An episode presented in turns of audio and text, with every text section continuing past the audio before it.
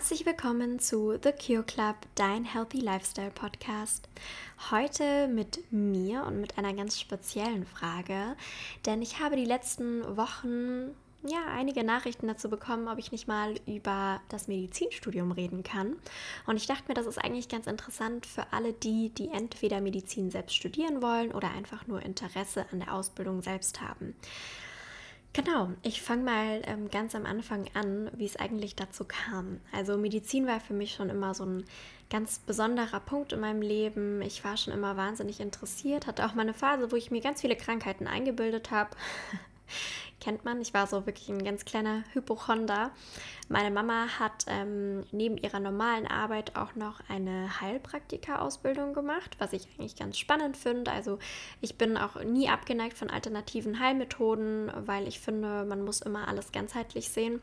Deswegen war ich ja auch im Lanzerhof, weil ich das wirklich ein ganz, ganz tolles Konzept finde, wenn man den Menschen nicht nur auf, ja, das medizinische, das schulmedizinische ähm, herunterbricht, sondern einfach das ganzheitlich sieht und den Menschen da versucht, möglichst gut zu therapieren.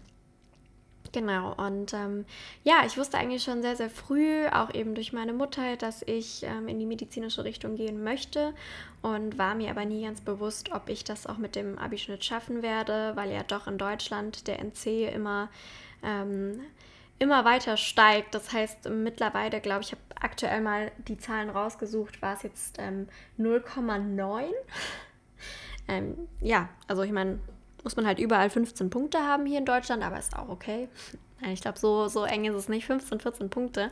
Aber ja, ich wusste eben nicht, ob ich es schaffen werde und habe mich dann ähm, ab der, also ich habe in Bayern mein Abitur gemacht, an einer ganz normalen ähm, an einem staatlichen Gymnasium und ähm, habe mich ab der 11. Klasse, ab der Oberstufe, ich mich extrem reingehängt und meine Alternative geht jetzt in eine ganz andere Richtung. Also wenn Medizin nicht geklappt hätte, hätte ich vermutlich Modemanagement studiert, einfach weil ich es total ähm, cool fand, super kreativ und ich auch immer so eine kreative Ader hatte. Aber irgendwann ist mir bewusst geworden, dass das für mich einfach eher so ein Hobby ist. Noch dazu, weil ich eigentlich wusste, dass ich ähm, meine Eltern nicht nach Geld oder nach Unterstützung in der Ausbildung fragen möchte. Da wusste ich schon immer, dass ich das irgendwie aus eigener Kraft schaffen will. Und ähm, ja, es war mir immer unangenehm und ich wollte da nicht. Ähm, ja, an das Geld meiner Eltern irgendwie ran und dann sagen, hey, könnt ihr mir das irgendwie zahlen, an der Privatuni zu studieren? Genau, denn man kann natürlich auch ähm, ins Ausland gehen, kann da Medizin studieren oder in Deutschland gibt es ja mittlerweile auch in verschiedensten Städten, ich glaube Erlangen, Berlin, gibt es ja auch einige Unis, in denen man Medizin ähm, ja, für bestimmte Kosten im Semester studieren kann. Naja, auf jeden Fall habe ich mich dann wirklich reingehängt. Ich habe ja 2017 mein Abitur gemacht und ähm, ja, mein Abitur ist dann ganz gut rausgekommen, muss ich sagen. Ich bin dann sogar noch mal in eine Nachprüfung gegangen, obwohl es hieß, ähm, dass das quasi unmöglich ist, dass ich in ähm, Mathe und in Deutsch noch mal 14 Punkte bekomme in der Nachprüfung. Ich habe es trotzdem gemacht. Ich bin in diese Nachprüfung reingegangen, ähm, einfach nur, weil es um ganz wenige Punkte ging, um dann meinen Schnitt, Schnitt nochmal um 0,1 zu verbessern. Und ich bin rausgegangen und ich habe es tatsächlich geschafft. Und ähm, das ist, glaube ich, einer der Momente, der mich wahnsinnig stolz gemacht hat, irgendwie reinzugehen, zu wissen, keiner glaubt daran und dann geht man raus und man hat einfach ja, ich sag's jetzt mal so raus, man hat einfach dann rasiert. Und ja, dann hatte ich ähm, meinen Wunschschnitt habe dann aber noch ein Jahr Pause gemacht, weil ich wusste, ich mache den Medizinertest noch. Denn man muss dazu sagen, mit dem Medizinertest hat man einfach nochmal bessere Chancen und konnte sich damals an gewissen Unis bis zu 0,8 nochmal steigern. Im Medizinertest ist es eben so, dass man sich wenn man besser als 60 Prozent ist, kann man sich um 0,2 verbessern im Gegensatz zu seinem vorigen Abischnitt und dann immer so weiter. Ab 70 Prozent ist es dann 0,4, ab 80 Prozent 0,6 und an manchen Unis eben 0,8 mit über 90 Prozent. Und ja, dann habe ich eben noch ein Jahr gearbeitet, habe hier ähm, in München bei Apple gearbeitet. Das hat mir wahnsinnig viel Spaß gemacht. Das war ein tolles Team. Habe dann noch einen anderen ähm, Studenten kennengelernt, der eben schon im Medizinstudium war, der auch den Medizinertest gemacht hatte und dadurch eben in München den Studienplatz bekommen hat. Und ja, dann hatte ich mich im Dezember in dem Jahr, man macht ja immer sein Abitur so im Mai, Juni, dann hatte ich mich im Dezember in diesem Jahr, hatte ich mich dann für den Medizinertest angemeldet. Damals konnte man ihn nur einmal machen, das heißt, es war schon ein ordentlicher Druck, der da auf einem gelastet hatte. Und mittlerweile kann man den Medizinertest zweimal machen. Da bin ich schon neidisch auf die Leute, weil es damals wirklich mental und auch psychisch so wirklich ein absoluter Druck für mich war, dass ich wusste, ich habe nur diesen einen Shot quasi und der muss jetzt gut werden. Und ähm, ja, dann habe ich angefangen im März, der Medizinertest war, glaube ich, im Mai. Ende März habe ich angefangen, mich vorzubereiten und habe mich etwa fünf Wochen darauf vorbereitet. Hm, das ist ungefähr, muss man sich vorstellen, auch wie so eine Glockenlernkurve. Das heißt, wenn man zu wenig lernt, befindet man sich eben noch ganz unten an der Glocke und dann ab ja, vier, fünf Wochen erreicht man seinen Peak und dann fällt diese Leistungskurve aber auch wieder ab. Das bedeutet, der Medizinertest sollte eben an dem Peak der Glocke liegen, dass man da eben maximale Schnelligkeit und maximale Merkfähigkeit etc. entwickelt hat und diese Skills eben dann ähm, ja, nahezu perfekt beherrscht.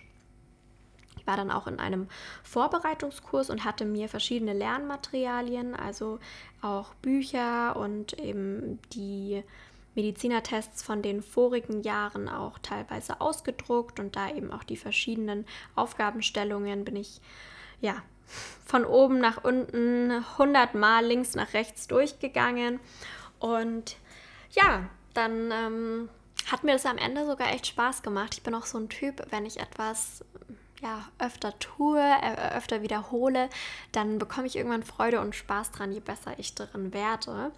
Und dann kam im Mai, ich glaube, es war der 5. Mai, das war der besagte Tag, an dem der Medizinertest stattgefunden hat. Den hat man dann in so einer ja, Sporthalle eines Gymnasiums geschrieben und ich bin so aufgeregt gewesen. Der Medizinertest geht ja den ganzen Tag lang. Also das ist wirklich, das ist wirklich sehr beprägend, sag ich mal so.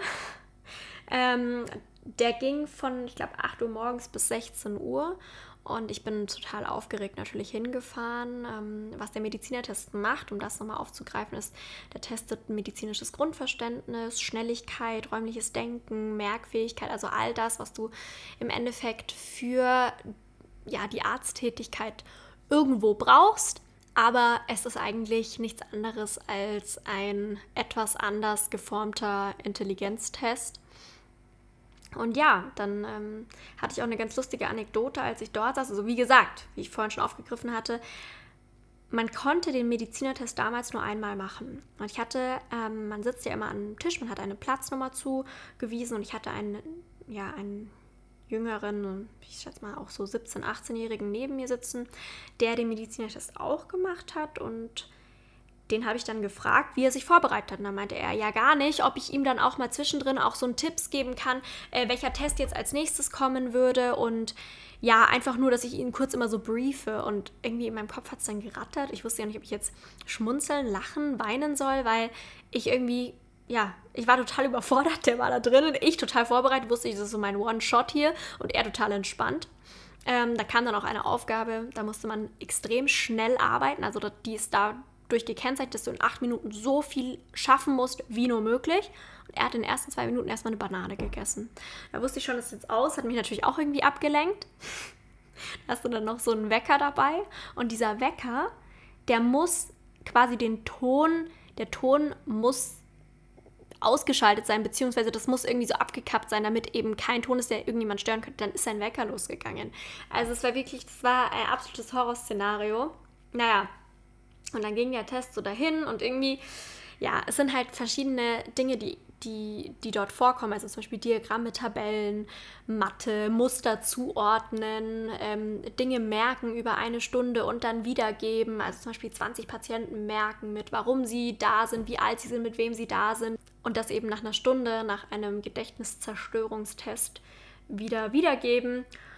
Und naja, auf jeden Fall um 16 Uhr war ich total tot. In der Mittagspause sind schon einige gegangen, weil sie einfach gesagt haben, nee, das war nichts. Und ich bin dann, meine Mama hat mich abgeholt und ich bin nach Hause gefahren und irgendwie hatte ich das Gefühl, es war nichts. Und man muss dazu sagen, man kann dort nicht ein bestimmtes Ergebnis erzielen, sondern man wird immer im Vergleich zu den anderen gerechnet. Das bedeutet, alle, ich glaube, es machen immer so ja, so 10.000 Leute mit. Ähm, pro Jahr war das damals so. Und man wird quasi im Vergleich zu den anderen gerechnet, wie viel die geschafft haben. Und dann kann man eben 100% erreichen, wenn 100% schlechter waren als du. Also alle waren schlechter, dann hast du 100% ähm, in der Aufgabe. Und so wird es gerechnet. Oder es waren 60% schlechter, dann hast du 60% in diesem Test. Und naja, da musste eben zwei Monate auf dieses Ergebnis warten. Das war für mich der absolute Horror, weil ich irgendwie habe ich das Gefühl gehabt, es ist nichts gewesen. Und es, ja, ich war einfach super, super ähm, angespannt. Und dann irgendwann kamen diese Testergebnisse und ich saß dann zu Hause und meine Mama saß neben mir. Und dann habe ich das aufgemacht und ich bin so runter, ich habe runtergescrollt und dann dachte ich mir, ja, das ist halt jetzt quasi, da, da, stand eine Zahl und dann dachte ich mir, ah, das ist zum Erklären quasi, wie man diesen, diese Auswertung zu lesen hat. Ähm, und dann bin ich runtergescrollt und das war aber meine Auswertung. Und dann bin ich, ich bin aus dem Glück nicht mehr rausgekommen. Ich hatte dann tatsächlich 93 Prozent, also war besser als 93 Prozent der anderen und ähm, hatte mich dann um 0,8 gesteigert in meinem Abischnitt und habe mich dann mit einem besser als 1,0 beworben. Das war damals noch über Hochschulstart. Ich glaube, das läuft jetzt immer noch so. Und ja, dann hatte ich ähm, natürlich München als Prio 1 angegeben, weil ich immer in München studieren wollte. Man muss aber dazu sagen, dass äh, ganz viele schon gesagt haben, du kommst in München eh nicht rein, das schaffst du sowieso nicht. Und deswegen, ja, ähm, hatte ich irgendwie noch mehr diesen Drang dazu, so ich will es schaffen und ich will in München studieren. Und ähm, dann habe ich mich beworben, eben München auf der 1. Ich hatte Heidelberg auf der 2, weil das ja eine sehr renommierte Uni für Medizin in Deutschland ist. Und hatte mir dann überlegt, okay, Heidelberg würde ich auch noch machen. Und ich glaube, ich hatte auf der 3 Ulm, einfach nur, weil es relativ, ja, noch gut zu erreichen ist von München aus. Naja, und dann habe ich Anfang September, kommen dann quasi immer ähm, dieses, diese Ergebnisse vom Auswahlverfahren der Hochschule. Und dann habe ich im September, ich weiß noch, da war ich mit meinem Ex-Freund im Frankreich-Urlaub, habe ich dann die E-Mail bekommen, ähm, dass jetzt eben quasi eine, ein Dokument vorliegt bei Hochschulstart. Und dann habe ich wirklich diese Zulassung, kriege jetzt noch Gänsehaut, ich wirklich diese Zulassung für dieses Medizinstudium bekommen. Und ich war aber ja nicht zu Hause und musste dann meine Mama ähm, hier in München zur Uni schicken, damit sie mich immatrikuliert. Und ja, ich glaube, das war, äh, das war das glücklichste Ereignis in meinem, in meinem Leben, dass ich diesen Studienplatz, ich könnte wirklich heulen, dass ich diesen Studienplatz bekommen habe. Und ähm, ja, es macht mich immer noch so krass glücklich, dass ich die Möglichkeit dazu habe, ähm, ja, hier in München an meiner Traumuni zu studieren. Und ja, dann ähm, ist es im Oktober, ist es dann direkt losgegangen mit dem ersten Semester. Habe auch jetzt vor ein paar Tagen, habe ich so einer Freundin erst erzählt gehabt, weil ich gerade eine Obduktion hinter mir hatte.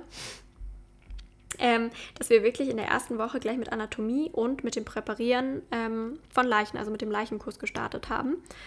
Und ja, das war eine ganz spannende Erfahrung. Man wird quasi direkt ins kalte Wasser geworfen. Da hat man dann irgendwie, ja, man kriegt seinen Kittel, man kriegt sein Präparierbesteck und man fühlt sich ganz toll. Und dann haben mir meine Eltern irgendwie zum Start ein Stethoskop geschenkt. Und ach ja, das ähm, Stethoskop liegt meistens trotzdem noch in der Ecke. Man braucht es einfach nicht. Man steckt sich mit allen möglichen Medizinbüchern ein, die man alle nicht braucht. Also wenn ihr Tipps und Tricks braucht, ähm, welche Bücher und was sinnvoll ist in der Vorklinik, dann ähm, schreibt mir gerne auf Instagram. Ähm, Link ist in der Caption. Weil man braucht nicht alles. Man braucht nicht alles, was man denkt, dass man braucht. Naja, und dann, ähm, genau, hat meine Vorklinik quasi gestartet. Das sind ja vier Semester bis zum Physikum. Und ähm, in den Semestern deckt man quasi mal den Grundstock ab. Das heißt, man lernt erstmal was über Physik, Chemie, Biologie, hat verschiedene Praktika, ähm, macht dann unter anderem zum Beispiel in Biologie Ausstriche in der Petrischale. Da streicht man dann sein Handy ab und schaut, wie viele Bakterien da sind. Die züchtet man dann an. Und genau, das ist ähm, quasi so einfach mal so eine Einführung in, in die ganze Basics-Welt, sage ich jetzt mal. Dann hat man noch Histologie, also Zelllehre, Terminologie. Da lernt man dann was über ja, die lateinischen Grundbegriffe und ja, wie das alles quasi sich so entwickelt hat mit der Medizin seit der Antike. Ja, so ein bisschen Geschichte. Dann hat man Anatomie, Neuroanatomie auch. Da haben wir dann zum Beispiel ähm, ja, Gehirn präpariert, haben dann über viele Nervenbahnen erfahren, Ähm, dann hatten wir die Physiologie, die daran halt anknüpft. Also wie funktioniert unser Körper? Warum pumpt unser Körper Blut? Ähm, wie funktionieren unsere Muskelkontraktionen? All sowas. Und dann zum Beispiel auch noch Psychologie und auch ähm, ja, mein absolutes ähm, Gänsefüßchen Lieblingsfach in der Vorklinik, die Biochemie. Ich glaube, alle, die Medizin studieren und mir jetzt zuhören, die können auch ein Lied davon singen. Ich habe mich dann irgendwann damit angefreundet, aber das war dann erst zum Physikum, ähm, weil ich da tatsächlich eine Prüferin hatte, die wahnsinnig viel Wert auf Strukturformeln von verschiedenen Elementen gelegt hat.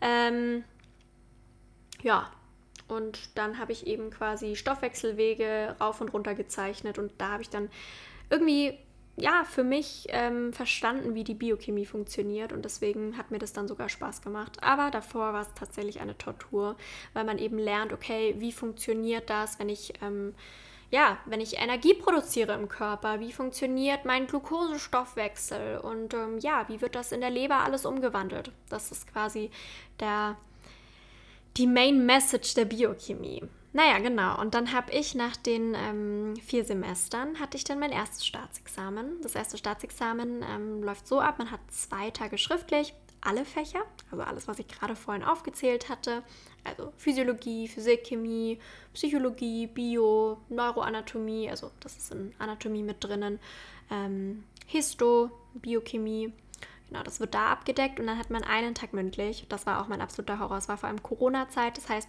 äh, man wurde alleine geprüft. Ähm, da hat man eben drei Prüfer und wird in den Fächern Anatomie, Physiologie und Biochemie geprüft. Und ähm, ja, es dauert insgesamt, glaube ich, eine Stunde. Und ähm, das war gar nicht, das war nicht mein bester Tag. Das war wirklich ganz schlimm. In der Zeit ging es mir auch wirklich nicht gut. Ich habe da echt ein kleines Trauma davon getragen. Aber ich habe es bestanden und bin dann in die Klinik gekommen. Da kann man hier in München dann wählen, ob man lieber ähm, an die Technische Universität oder an die LMU, Ludwig-Maximilians-Universität geht. Und ich bin dann tatsächlich an die Uni gegangen, wo die meisten meiner Freunde hin sind. Mm, und auch aus dem Grund, weil ähm, es hier eine, ein Klinikum gibt, was relativ nah an meiner Mama ist. Und das war eben von der LMU. Und dann habe ich gesagt, hm, dann kann ich das ganz gut verbinden und sie dann immer besuchen. Und ja, da war ich eben dann ganz zufrieden, habe dann auch da bin ich dann weiterführend an die LMU gegangen. Und ja, dann hat man eben sechs Semester Klinik. Fünf Semester sind quasi Theorie und ein Semester ist für Doktorarbeit und Forschung.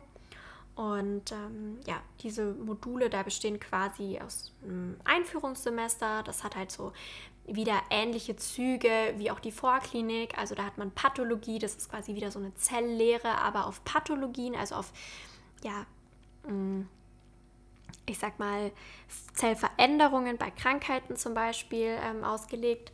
Dann hat man Mikrobiologie, das ist so ein bisschen, ja, wie so eine ja, Biologie, aber noch ein bisschen vertiefter auf die Klinik. Dann zum Beispiel Strahlenschutz und solche Themen. Dann gibt es ein Semester, was sich mehr mit Innerer und Chirurgie befasst. Da hat man dann Orthopädie, Rheumatologie, Urologie und Gastroenterologie, also alles, was quasi mit dem Inneren des Körpers zu tun hat, aber auch eben mit chirurgischen Fächern. Das heißt mit dem Skelett, mit auch Knochen, Muskeln, Muskulatur. Und da war man relativ viel im Krankenhaus und hat sehr viel gelernt. Genau. Dann hatte man ähm, ein Modul, nennt sich das bei uns, das hat sich mehr mit den Sinnen befasst. Da war dann vor allem Neurologie, also alles, was mit verschiedenen Nerven, dem Hirn zu tun hat, Erkrankungen wie zum Beispiel Parkinson oder Demenz, ähm, HNO, also Hals-Nasen-Ohrenheilkunde, Psychiatrie und Psychosomatik und Augenheilkunde sowie auch Dermatologie. Ähm, das hat mir bisher sehr, sehr gut gefallen. Es war ein sehr dicht gepacktes Semester, aber es hat wirklich wahnsinnig viel Spaß gemacht. Und jetzt bin ich aktuell gerade in meinem letzten Theoriesemester und zwar, das dreht sich so rund um die Gezeiten. Das bedeutet, man hat Kinderheilkunde, also Pädiatrie, ähm, dann Geriatrie, was sich halt hauptsächlich mit Reha und alten Menschen befasst und eben Gynäkologie. Und Gynäkologie, ja, ist auch sehr spannend, weil du halt wahnsinnig ähm, viele verschiedene Lebensabschnitte hast. Du hast ganz ähm, junge Frauen, schwangere Frauen, hast aber auch kleine Babys dabei. Es macht wahnsinnig viel Spaß. Und ja, in dem ganzen ähm, Klinikpaket von den ähm, sechs Semestern sind dann auch noch Praktika dabei, also vier Monate Formulatur, genauso wie man eben das Krankenpflegepraktikum in der Vorklinik hat. Mit den drei Monaten hat man jetzt hier eben vier Monate Formulatur und ähm, etwa zwei Monate Blockpraktika. Die sind dann auch wieder zum Beispiel in Gynäkologie, Allgemeinmedizin und ähm, auch Pädiatrie. Das hat mir auch echt super viel Spaß gemacht. Also man kriegt, man kann einfach so sehr, sehr gut reinschnuppern. Und jetzt im Sommer schreibe ich dann mein zweites Staatsexamen. Ähm, und da lerne ich tatsächlich dann jetzt 100 Tage, beziehungsweise ein bisschen mehr. Ich habe mir einen Puffer eingebaut dafür und fange jetzt dann Anfang Juni an, dafür zu lernen. Und im Oktober sind das dann ähm, drei Tage schriftliches Examen. Und dann starte ich schon in mein praktisches Jahr. Das dauert dann nochmal ein Jahr. Das sind insgesamt drei Tertiale, die ich eben in der Inneren, in der Chirurgie und in einem Wahlfach, da denke ich, wird es Psychiatrie werden, ähm, ableiste. Und danach, ähm, ja, werde ich mein drittes Staatsexamen ablegen und dann bin ich eigentlich fertig. Wenn meine Doktorarbeit jetzt dann noch gut durchläuft, habe ich dann auch meinen Doktortitel und dann geht die Fahrt weiter und dann werde ich mal sehen, ähm, welcher Facharzt es wird. Also aktuell fällt, gefällt mir Psychiatrie sehr, sehr gut. Mal schauen, ob es das auch werden wird. Ähm, genau, und dann werde ich sehen, wohin mich die Reise führt. Aber um das Ganze ein bisschen abzurunden, ich glaube, jeder, der sich vorstellen könnte, Medizin zu machen, es ist wirklich absolut machbar. Es ist klar, viel zu lernen, viel auswendig zu lernen, aber es kann jeder schaffen. Und da möchte ich nochmal an euch appellieren. Lasst euch bitte von niemandem einreden, dass ihr das nicht schaffen könnt oder dass ihr ja keine, keine Kraft dazu habt oder ja, vielleicht auch nicht schlau genug dafür seid. Ich kann euch die Angst nehmen. Es kann wirklich jeder schaffen und jeder ist gut genug und ihr könnt auch noch mit 35 anfangen. Ich habe so viele in meinem, in meinem Studium, die tatsächlich erst nach einer Pflegeausbildung oder nach was einem ganz anderen Job erst angefangen haben mit dem Studium. Und ihr seid nie zu alt, nie zu dumm, nie zu, ja, falsch für das Studium. Wenn euch das interessiert, dann lasst euch nicht davon abbringen und ähm, schreibt mir auch super gerne eure eure Meinungen dazu oder eure Anregungen gerne auch auf Instagram. Ich freue mich über jede Anregung. Und ja, dann glaube ich, dass das jetzt mal ein ganz guter Input war und ihr jetzt etwas mehr Bescheid wisst, wie das bei mir mit dem Studium war. Und ja, wünsche ich euch noch ein wunderschönes Wochenende und ähm, genießt den Start in den Frühling.